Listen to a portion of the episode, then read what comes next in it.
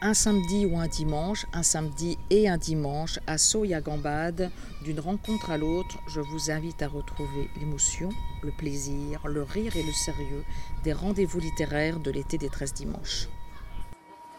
Je ne sais pas comment a fait euh, Françoise pour me supporter depuis ce temps, mais c'est vrai que je suis venue euh, dès la première fois, je crois, parce que j'ai été attirée euh, d'abord par, par l'entreprise, je trouve que l'été des 13 dimanches, c'est un titre absolument extraordinaire, et aussi par, par le lieu Guelguat, qui, euh, ce lieu est lié à un souvenir d'enfance euh, enchanté.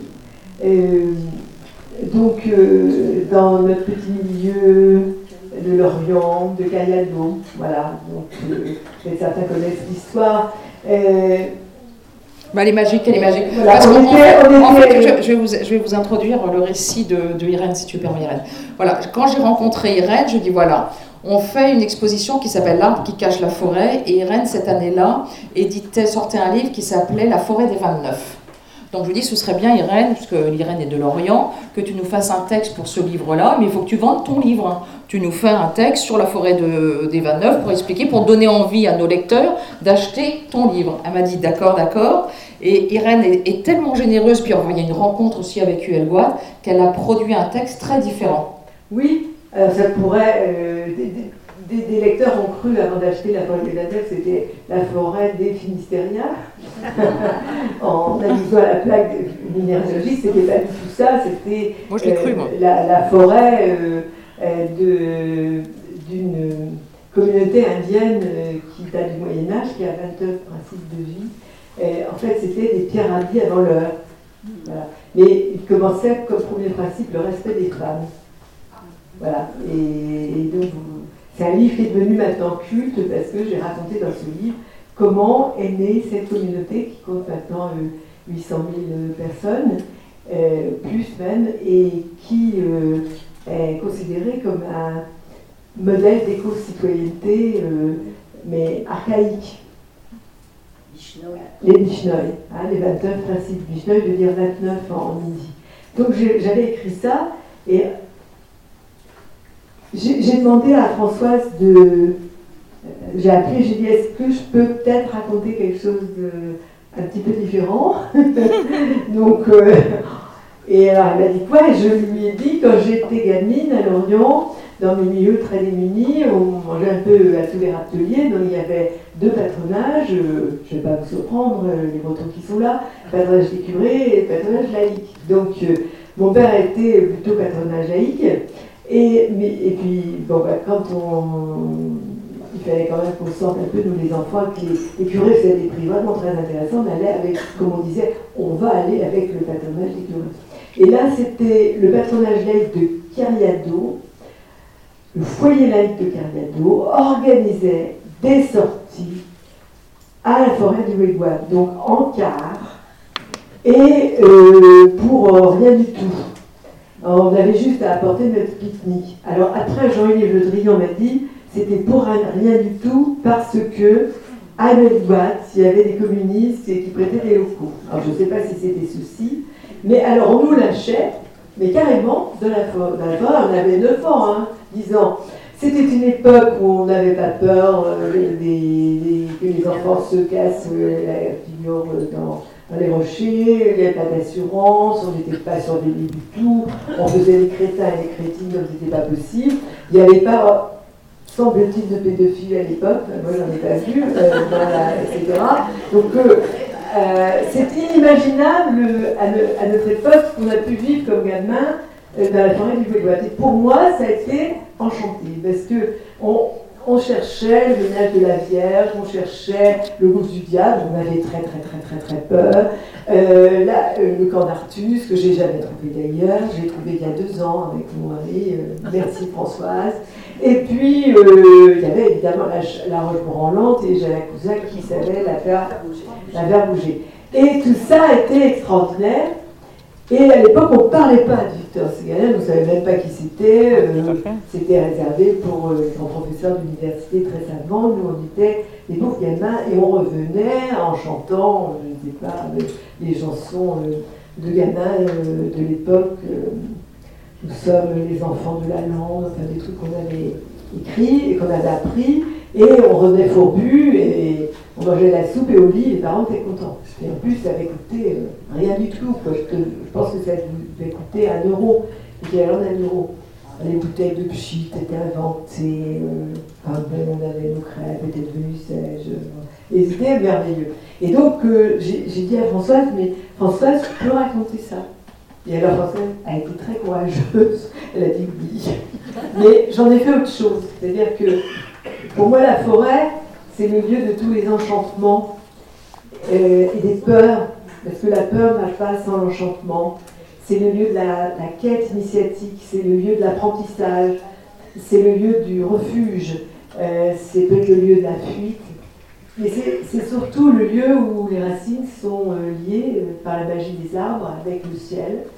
Et moi j'avais l'impression, enfant, que ces arbres parlaient, chuchotaient des messages et c'était des amis. Et dans cette enfance un petit peu solitaire, à part les grandes équipées donc euh, au centre aéré.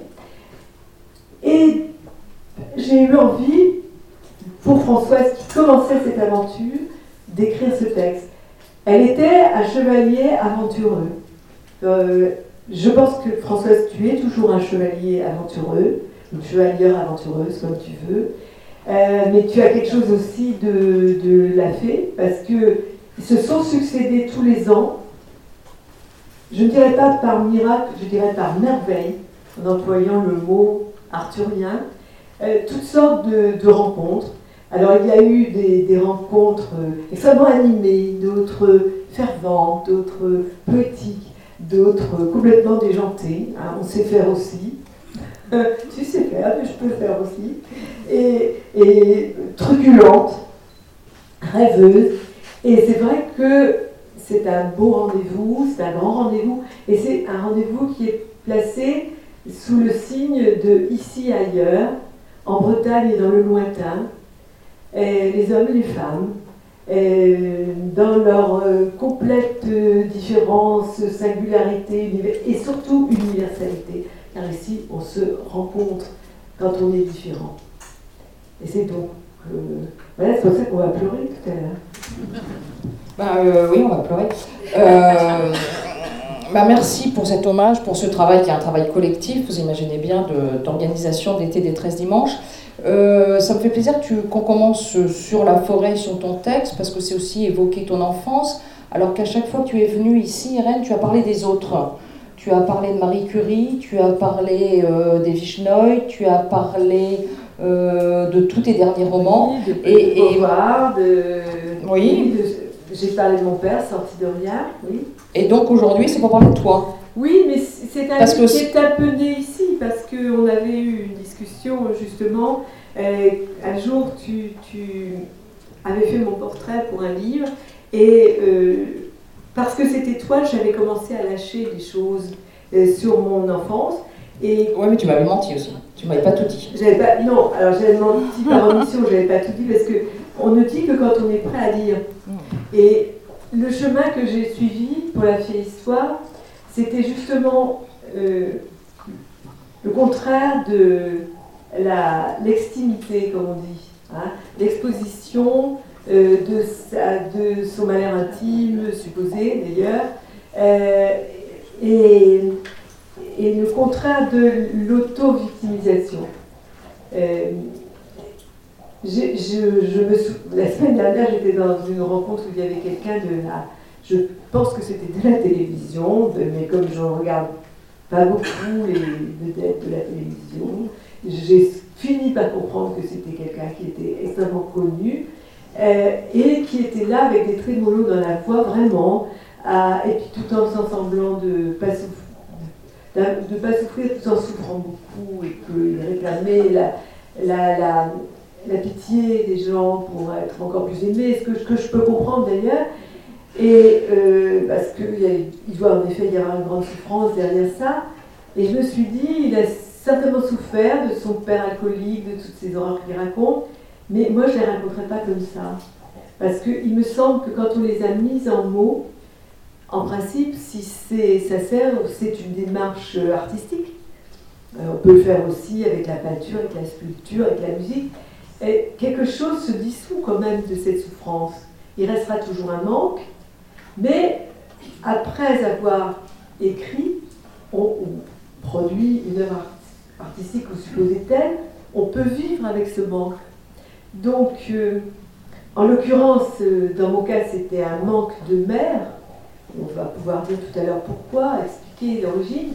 Mais je ne veux, je n'ai pas voulu, je me suis refusée absolument à, ce que ce livre soit un règlement de compte. À telle enseigne, quand euh, des lecteurs dans des librairies, à de la sortie du livre, m'ont dit maintenant, est-ce que vous avez pardonné à votre mère D'abord, moi je trouve que pour certaines choses, euh, si elles sont vraiment ignobles, pourquoi pardonner ses parents? Enfin, vraiment. en l'occurrence, c'était pas ma démarche, mais euh, pourquoi est-ce qu'on devrait absolument pardonner euh, C'est pas obligatoire quand même. Hein. bon, euh, c'est une démarche d'ailleurs extrêmement difficile et, je pense qu'elle n'est pas donnée à tout le monde. Et moi j'ai dit mais non, je ne vais pas pardonner à ma mère puisque je, au terme de ce livre, je ne peux pas la considérer comme coupable.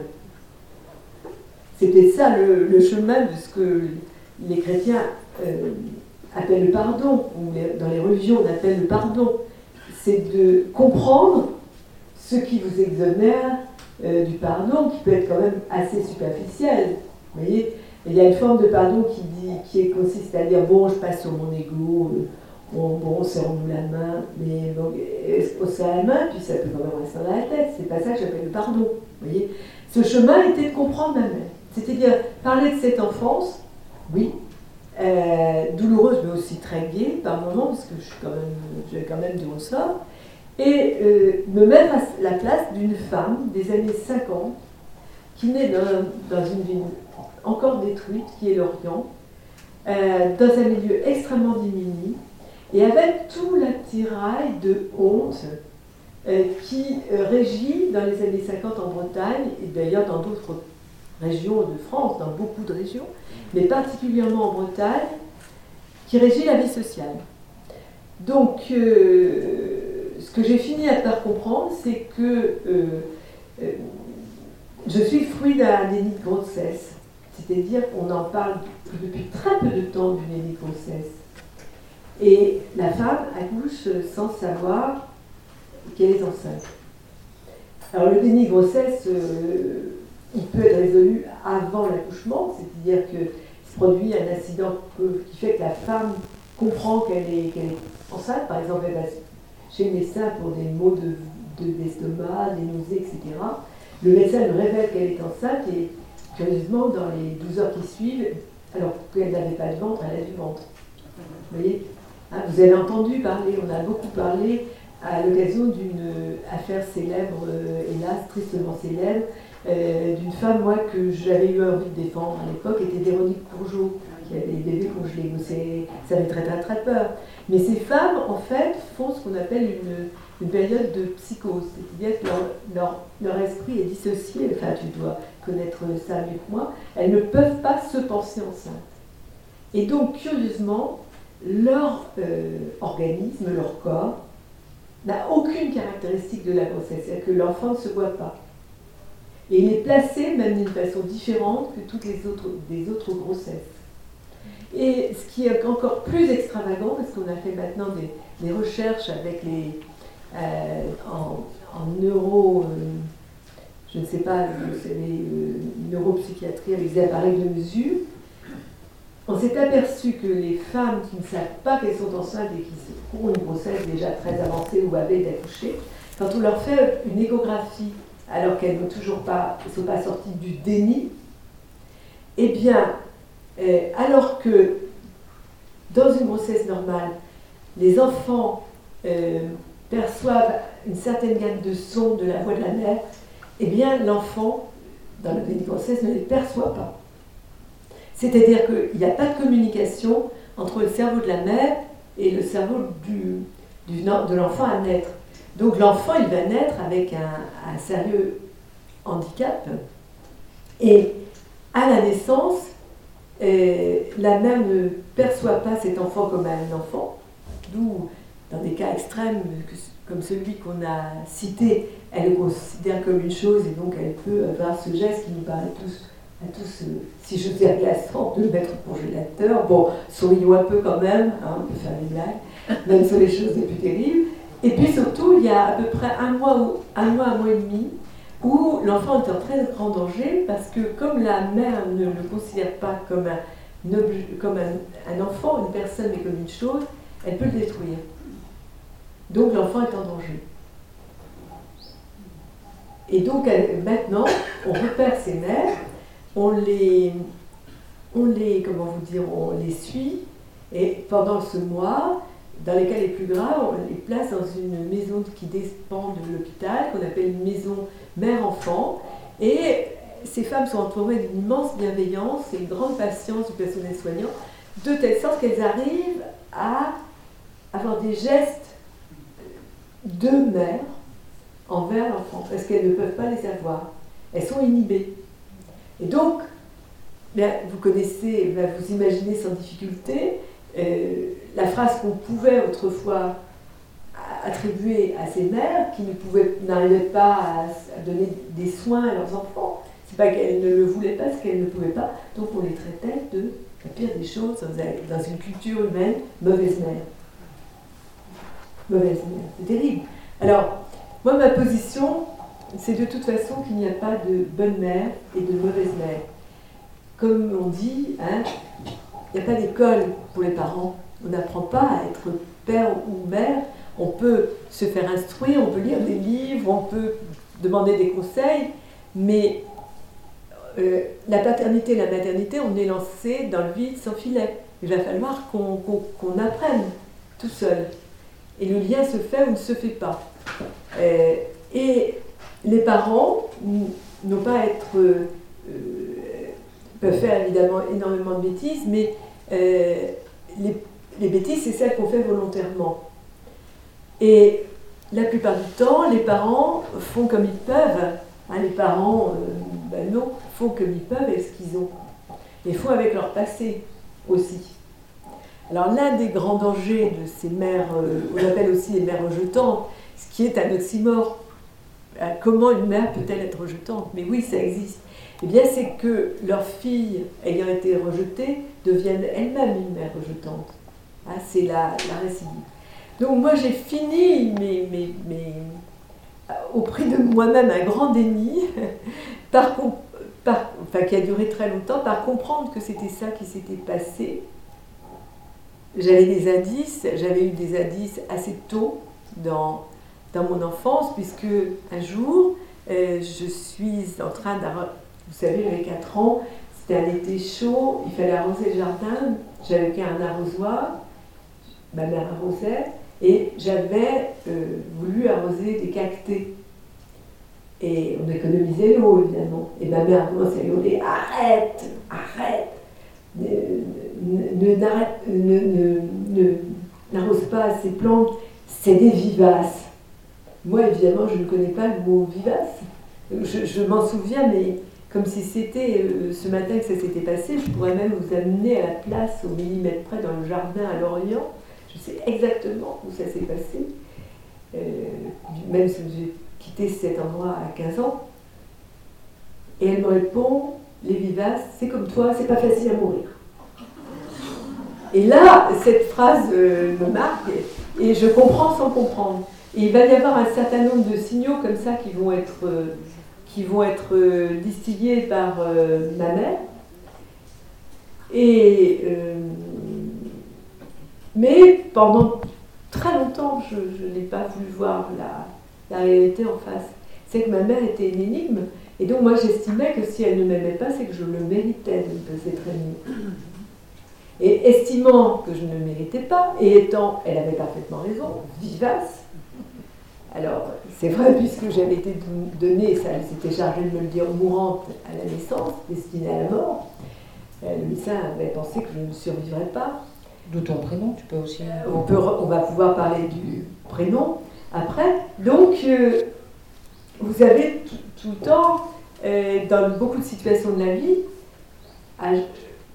qui sont très secrètes évidemment, vous n'allez pas le confier comme ça de but en blanc, même à des, êtres très proches. Ça se confie par bribes. Je considérais que j'étais, s'il y avait une agression de quelque ordre qu'elle soit, et de quelque importance qu'elle soit, que j'étais responsable, c'était ma faute. Parce que je n'étais pas digne d'être aimée. Donc j'ai développé, euh, évidemment, une volonté d'être aimée euh, un peu plus importante que celle du commun des mortels, et j'ai, essayé euh, de conquérir ma mère, j'ai fini par comprendre par l'écriture. Donc en fait, la de ce livre, et j'en terminerai là, elle est née du fait qu'il y a quelques années, euh, on m'a découvert une anémie qui était quand même très sévère et d'un type qui était très complexe. enfin, pas, maintenant on la soigne très bien, on n'en meurt plus, mais euh, le médicament très simple ne, faisait pas d'effet. Donc j'ai eu à peu près j'ai eu six mois extrêmement difficiles. Je supportais très mal. Chose, un traitement hyper simple, mais sur moi, je faisais partie des quelques personnes qui, qui étaient un peu intolérantes. Donc vous êtes ramené à l'idée dans ces cas-là, c'est toujours le cas avec la maladie, quel qu'il soit, dans mon cas c'était pas tragique, euh, mais euh, à faire des bilans, à vous apercevoir que vous êtes mortel.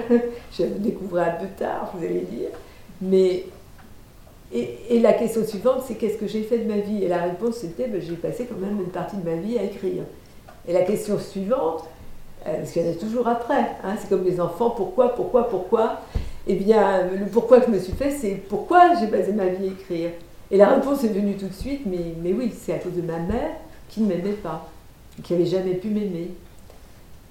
Donc je croyais que je m'étais accommodée euh, de ce non-amour, mais à ce moment-là, ce non-amour a ressurgi comme objet.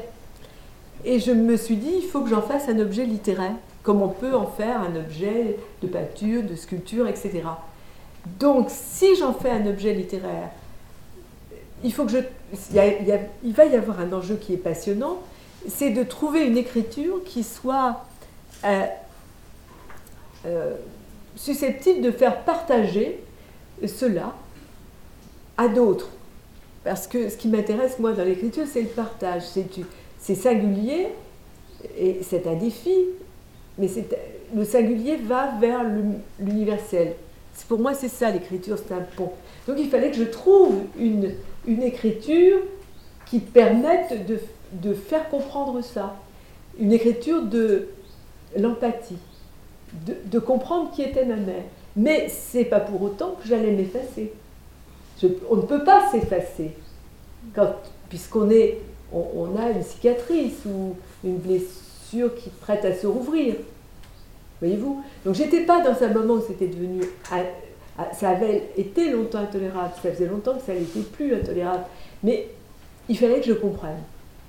Parce qu'il y a un moment, encore une fois, on est confronté de façon très directe à, sa propre fin et on, se dit je ne peux pas partir sans avoir compris. Et donc ça s'est imposé à moi. Et encore une fois, si je m'étais posée comme victime de, ma mère, que, que je, pouvais, que je peux appeler cette femme, puisque je l'ai posée comme objet littéraire, à victime, j'aurais tout recentré sur moi. Comprenez-vous? Et donc j'aurais tout loupé de mon entreprise. Complètement tout loupé. Alors je ne sais pas si j'ai réussi, mais je pense que j'ai pas tout loupé. Alors, il y avait évidemment euh, toute une série de non-dits dans ma famille, comme il y en a toujours dans toutes les familles, puisque, les, à mon avis, les, les familles sont beaucoup plus soudées par ce qu'elles ne disent pas d'elles-mêmes collectivement que par euh, ce qu'elles affichent euh, au regard de la société.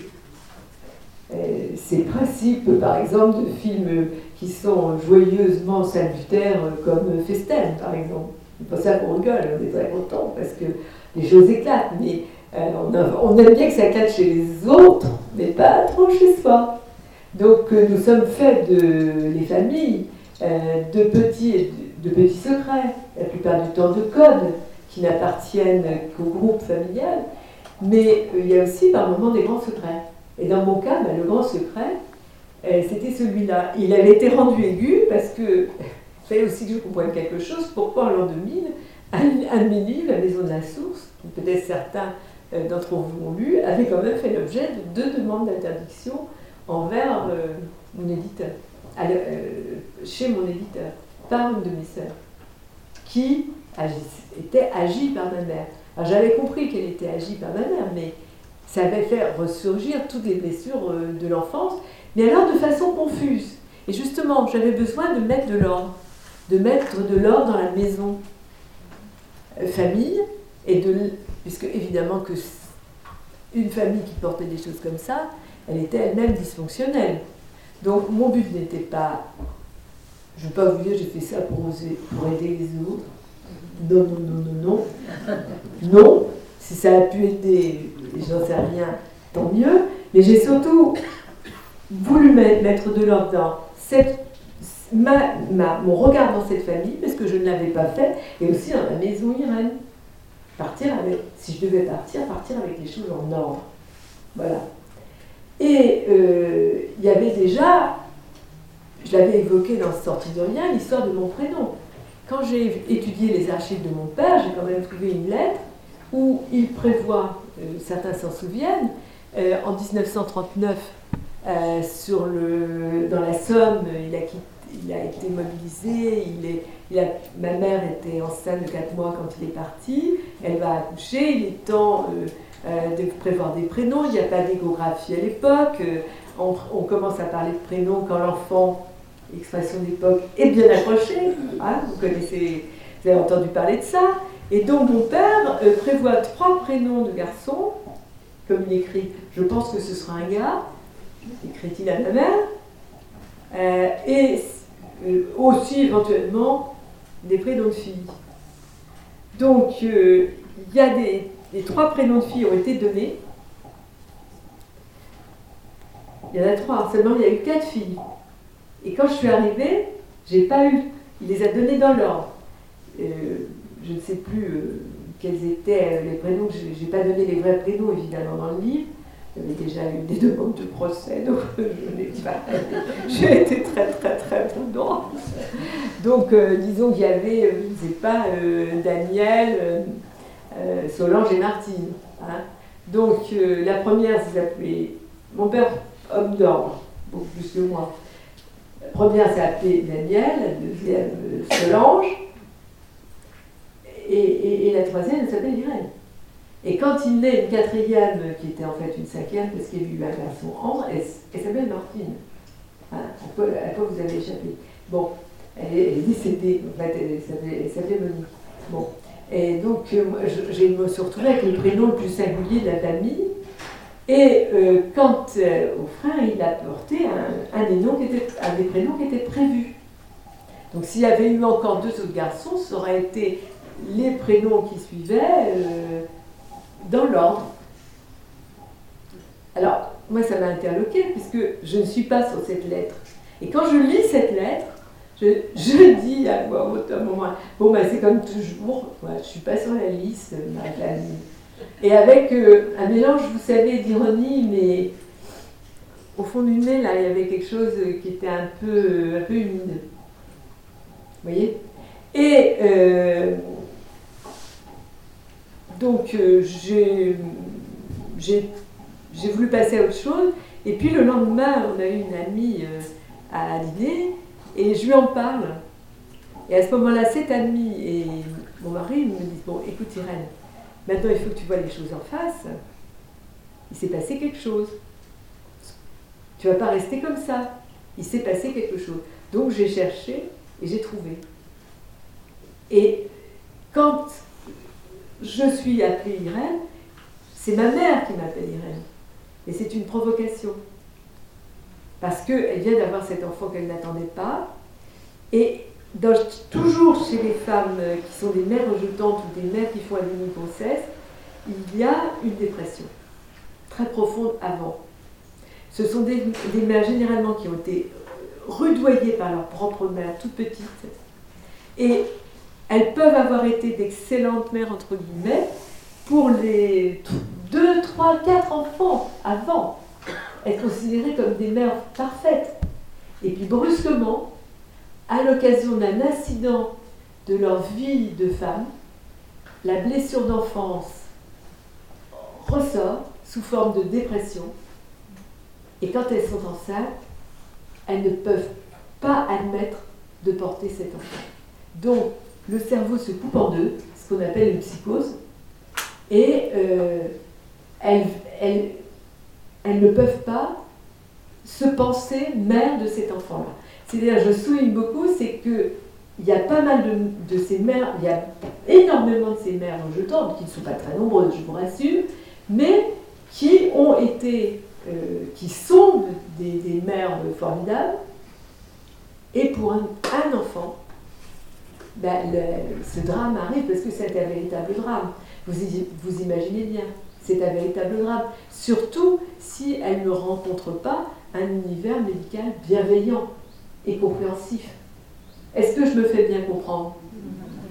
Et dans les années 50... Tu étais prof avant? euh, oui, j'ai été prof dans une autre vie, mais j'ai surtout le souci d'être compris. Ça fait partie du problème d'Irène. voilà. Donc, euh, et donc, ma mère, elle est absolument persuadée que mon père va la quitter. Elle est jalouse d'une maîtresse que mon père a eue, mais bien avant qu'il ne se soit marié. Mon père était un homme extrêmement rectiligne. Euh, comme on disait avant, il était réglo. vous voyez, dans les milieux populaires, on disait ça. Il est réglo. Et calvale pas. On disait aussi il est recta. Vous connaissez ces termes d'autrefois. Hein? Donc c'était un homme euh, comme ça. et elle a, il y a eu un incident, dont vous le trouvez dans le livre, qui a fait que toute cette insécurité première, elle a, euh, a ressurgi. Je pense aussi que mon père n'a peut-être pas compris la gravité des choses sur le coup parce que bah, il fallait qu'il c'était l'après-guerre et il fallait elle avait déjà deux enfants euh, euh, à élever dans une maison en terre, battue. C'était très dur l'après-guerre, surtout à Lorient, euh, comme à Brest ou dans ces villes qui ont été détruites, ces villes ouvrières, Saint-Nazaire, c'était redoutable. Et lui-même avait été prisonnier pendant cinq ans, donc la vie c'était un peu marche ou crème. Certains s'en souviennent peut-être ici. Hein. Euh, et donc, euh, et donc elle, elle s'est enfermée dans cette dépression. Et aussi, il faut voir comment on traitait la dépression de l'époque. Donc c'était, euh, on allait voir éventuellement le, docteur, mais si vraiment on avait les malaises, etc., on disait je suis patraque et je suis, suis pas bien, j'ai des idées noires. Et le médecin répondait Faut vous secouer, madame, vous avez des enfants, pensez à eux. Hein. Jusqu'à quel. Faut vous secouer, hein, jusqu'à. Ça fait pas longtemps que les, médecins ont cessé de dire ça, quand même. Ou bien après, ils ont traité avec euh, des cachets. Euh, mais ce qui est quand même une camisole qu'on met sur la, dépression. Donc, elle, si, je ne pense pas qu'elle soit allée voir un médecin, et qu'elle est parlé à qui que ce soit, et donc il y a eu cette spirale infernale pour, euh, dans la solitude. Donc quand, quand ça s'est... Évidemment, elle, est allée à l'hôpital et revenue avec un bébé. Et personne ne savait, personne n'avait vu. Et ça s'est su. Et ça, c'est la honte. Mes parents déménageaient. Parce que tout le quartier le savait. mon père, c'est là que j'ai compris pourquoi il avait déménagé à l'intérieur d'une cour hors de la vue de qui que ce soit dans un autre quartier. Dans une cour, il venait, il venait sur une cour avec des, voisins extravagants, euh, vraiment très extravagants. Et lui était très, quand même très attentif au voisinage et tout ça. Il choisissait, c'est un homme très digne et très noble. il a appris ce qu'il y avait, quoi. Et puis, euh, avec euh, l'interdiction totale euh, quasiment de, de, parler de quoi que ce soit aux voisins. Donc ma mère, avec ce bébé, elle s'est trouvée aussi dans l'isolement. Et à partir de là, comment voulez-vous qu'elle aime cet enfant? Alors, heureusement, il y a eu des bonnes fées aussi, heureusement.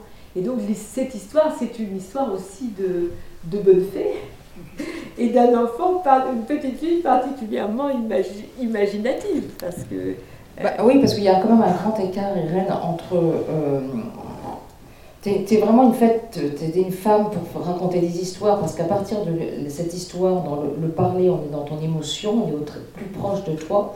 Et dans ton œuvre d'écriture, c'est toute souffrance est un ressort pour vivre. Et pour y aller, et pour aimer la vie, pour aimer les autres, il y a toujours euh, une maman egg qui est à côté, il y a toujours des boutons quelque part, il y a toujours une marraine. Il y a. Euh, bah, C'est-à-dire que. À partir de cette histoire, ton livre est un hymne à la vie. Oui, parce que d'abord, mon père m'a protégée. Mon père m'a accepté. Mon père m'a m'aimait. Et lui, il, s'est attaché tout de suite à cet enfant parce que ça a dû l'émouvoir. Donc, euh, en fait, ce que j'ai découvert à la fin du livre et que j'ai Enfin, ce que tu n'as pas dit, quand même, c'est le plus important, c'est que normalement, tu étais morte. Normalement, j'étais morte. Ils avaient décidé que. Donc, euh, donc euh, ma, ma, ma, mère me, ma grand-mère me fait ondoyer vite fait, etc. Vous savez, l'ondoiement, c'était Badet Express pour éviter qu'on aille, vivre avec les païens dans l'autre monde. Bon. Donc, à quoi vous avez échappé Et donc, euh, baptême express, pas de parrain évidemment, mais le premier nom venu, c'est celui de la, sœur aînée. Bon, puis moi, je vis. Donc, ma mère qui avait fait cette provoque sur Irène se retrouve à, devoir prononcer vraisemblablement le nom d'Irène jusqu'à la fin du jour, ce qui a été le cas. Donc, catastrophe quand même. Elle, elle, arrive, elle est obligée de vivre avec le nom de la rivale et elle doit le dire. Donc, c'est quand même un gros loupé. Euh, donc je découvre dans les archives euh, de mes parents un truc que j'avais jamais vu. Jamais vu, même pas avec les sorti de rien. Je les avais les photos. J'ai eu deux baptêmes. Euh, après l'ondoiement, on en a fait un autre. Et tout le monde y a été, sauf ma mère. Il y a la photo. Alors je suis dans les bras de ma tante, on m'entoure, mon père m'entoure, mon père, on voit bien qu'il n'est pas bien. il y a un parrain, qui m'a sorti du chapeau. Et puis sur la photo, quand ils sont rentrés pour le petit café, vous voyez, comme ça, euh, ou peut-être à un déjeuner, parce que ça s'était manifestement passé un matin, eh ben, je vois pas ma mère sur la photo. C'est-à-dire que la personne sur la photo au premier rang, c'est ma tante. Mon père est au troisième rang dans un coin. Euh, parfait, parfait pour la photo. Très bel homme, toujours très impeccable. Euh, vraiment carrément, hein, moi je quand j'étais adolescente, je trouvais que vraiment, tout le monde le disait, un physique d'acteur américain.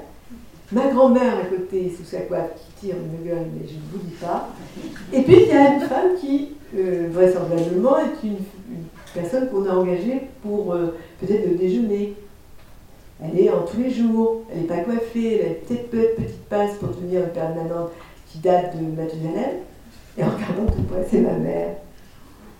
Et ce qui est frappant sur ces photos, c'est qu'au premier, au premier rang, à un mois, dans les bras de ma tante, moi j'ai soif, parce que j'ai très très très très chaud.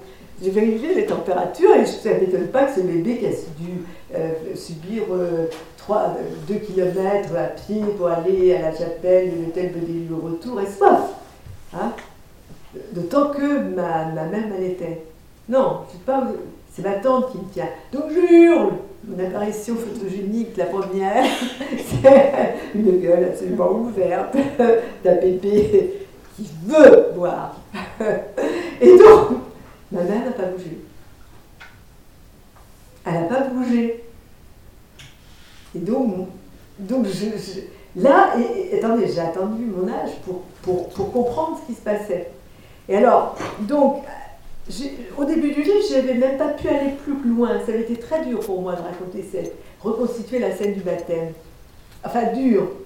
Trouver les mots justes, hein. trouver cette fameuse langue qui rend les choses partageables, si j'ose dire. Et à la fin de, mon livre, j'étais à Lorient, je passe devant la mairie, puis c'était l'année dernière. Je dis à mon mari, euh, quand même, ce serait peut-être bien que j'aille euh, voir l'original de mon acte de naissance. Je demanderai, une copie. Je rentre à la mairie de Lorient, je tombe sur une employée, très charmante, et alors elle me fait la photocopie, euh, voilà, je le lis devant elle et je lui dis, j'en ai là, je comprends pas. Euh, mon père m'a toujours dit que c'est lui qui m'a déclaré. Alors là, je vois l'employé de mairie très embarrassée.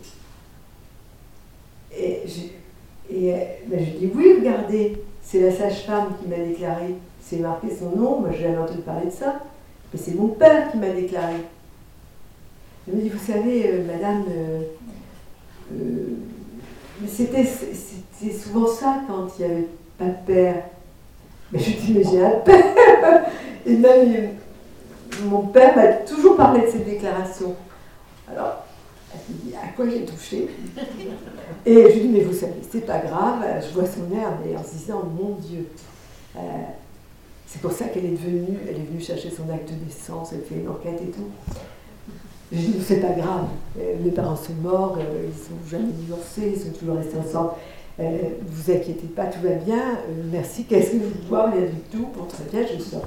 Et puis je fais 25 mètres, je m'en souviendrai toujours, devant la mairie de Lorient, je me retourne vers mon mari, je tape du pied et je dis, mais en breton, mais non de tout Mon père, il m'a toujours dit, tu l'as entendu, qu'il est venu me déclarer, qu'il a, il racontait toujours la même histoire, tu t'en souviens bien, il est entré, l'employé de mairie a dit, quel nom alors pour cette petite fille? Irène. Et l'employé de mairie a répondu, c'est mon père, Irène la petite reine. J'ai dit, mais pourquoi il a inventé ça? Lui qui mentait pas, enfin les gens mentent bien sûr, mais sur les choses. et puis évidemment, j'ai compris que c'était pour me protéger. Et c'est là que j'ai compris que c'était allé très loin. C'est-à-dire que mon père, on l'avait, on lui avait téléphoné au boulot euh, pour lui dire, voilà.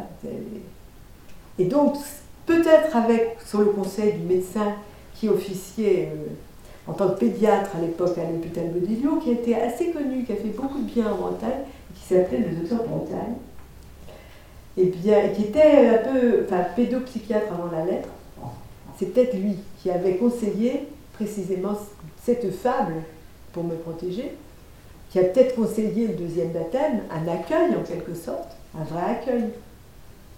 Et c'est quand je deviens, quand je viens avoir commence à avoir des troubles vers 4-5 ans, c'est aussi mon père qui me fait, euh, qui, qui m'envoie chez le docteur Bretagne, parce qu'on décide de me montrer. Hein. Autrefois, les, grandes personnes consultaient et on montrait les enfants. On va le, montrer au docteur. Hein. Bon. Et donc, euh, et donc j'ai été montrée et c'est là que il m'a fait parler. J'ai un vague souvenir d'avoir été assis sur une petite chaise. Il était là, on discutait, il y avait des jouets. Je trouvais ça vraiment très sympa. Et ma mère était dehors. Et euh, je trouvais sympa de discuter avec cet homme. Et puis, un autre souvenir vague que c'est, dans un temps indéterminé après, que j'ai commencé à me raconter des histoires avec les boutons de la boîte à boutons de ma mère, qui était couturière, sous sa machine à coudre, qui avait été couturière. Et en fait, euh, moi j'étais assez émerveillée de ce que ma mère créait avec ses doigts, des robes, et toute robe est d'une histoire aussi. Et donc de fil en aiguille, si j'ose dire, eh bien, je suis devenue celle qui est la fille à histoire, celle qui fait des histoires par son existence, parce que je réclamais de l'amour et je me battais pour cet amour, et je suis devenue aussi celle qui se raconte des histoires euh, pour réenchanter le monde, quoi qu'il arrive, où que je sois, et essayer d'atteindre les autres. Donc j'étais assez fortiche, euh, puisque quand euh, j'ai décidé d'appeler à peu près à la même époque la voisine maman. Ma mère n'en a pas rien su. Cette dame s'appelait Madame, euh, dans le livre je l'ai appelée Madame Doiret, qui s'appelait Madame Poiret. Et c'était un genre de Madame Rose là, vous voyez. Euh, elle n'avait pas, pas de tablier. Elle mettait du vernis à ongles. Elle avait des colliers en graines de melon vernis en vermillon. Elle lisait les choses interdites mais extraordinairement interdite à la maison, pour ma mère comme pour tout le monde, des romans photos. Pour mon père, c'était l'abomination. Et en plus, maman Eck était forte, comme on dit. Elle était grosse. Alors mon père et madame maman Eck mangeaient du gras qu'elle faisait, vous savez, des trucs dans le Saint-Doux, enfin des choses, bon, à faire tomber toute la faculté de médecine par terre. Alors que mon père, de son petit milieu tout simple, de rien du tout, était écolo avant la lettre. Ça s'appelait pas écolo, ça, disait, ça s'appelait Je ne veux pas de cochonnerie dans mon jardin. C'était le mot pour écolo. Et mon père avait le culte de du sec, du mince, et il avait une aversion quasi brahmanique pour le gras. Donc même maman et moi aurions pu mener une vie, la vie extraordinaire que je, menions ensemble, moi entre ses seins cachés, ta ta ta, étant mal d'enfant. Mais, mais le voisin alcoolique du bout, qui détestait mon père, nous a balancé, maman et moi. Nous avons été, et mon père, on a révélé que j'appelais la voisine maman et ma mère. N'avait rien vu. Et surtout rien entendu, elle vivait à 10 mètres. Même si elle se cachait, je l'appelais maman. Alors, mon père m'a dit ce qu'il fallait dire.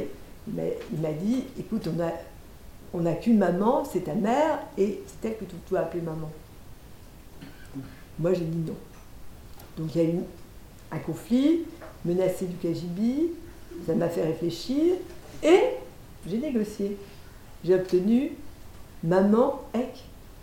J'ai toujours appelé Maman Ek. Donc vous voyez que je m'en sortais. Hein. Je dis ça parce que François, tu as fait allusion à Maman Ek. Donc cette histoire, la fille ça, je vous ai cité cet exemple, mais c'est tout ce que j'invente pour, euh, pour dépasser ça. Donc après, j'invente un concubinage, c'est-à-dire que j'ai ma mère officielle et ma mère concubine, vous voyez, comme, comme les hommes. Euh, voilà, toutes sortes de choses. Et puis surtout à un moment, comme ma mère s'invente des mondes et que elle raconte des choses comme ça en venant du marché, euh, sans doute pour vaincre sa dépression, elle raconte des histoires. Et moi, je surécris dans ma tête les histoires qu'elle dit. Et, je suis amenée à la copier. Donc cette mère qui était, on peut dire, ma malchance, devient mon extraordinaire chance. Voilà. Merci, maman. eh bien, euh, Irène, merci. On va applaudir euh, Irène.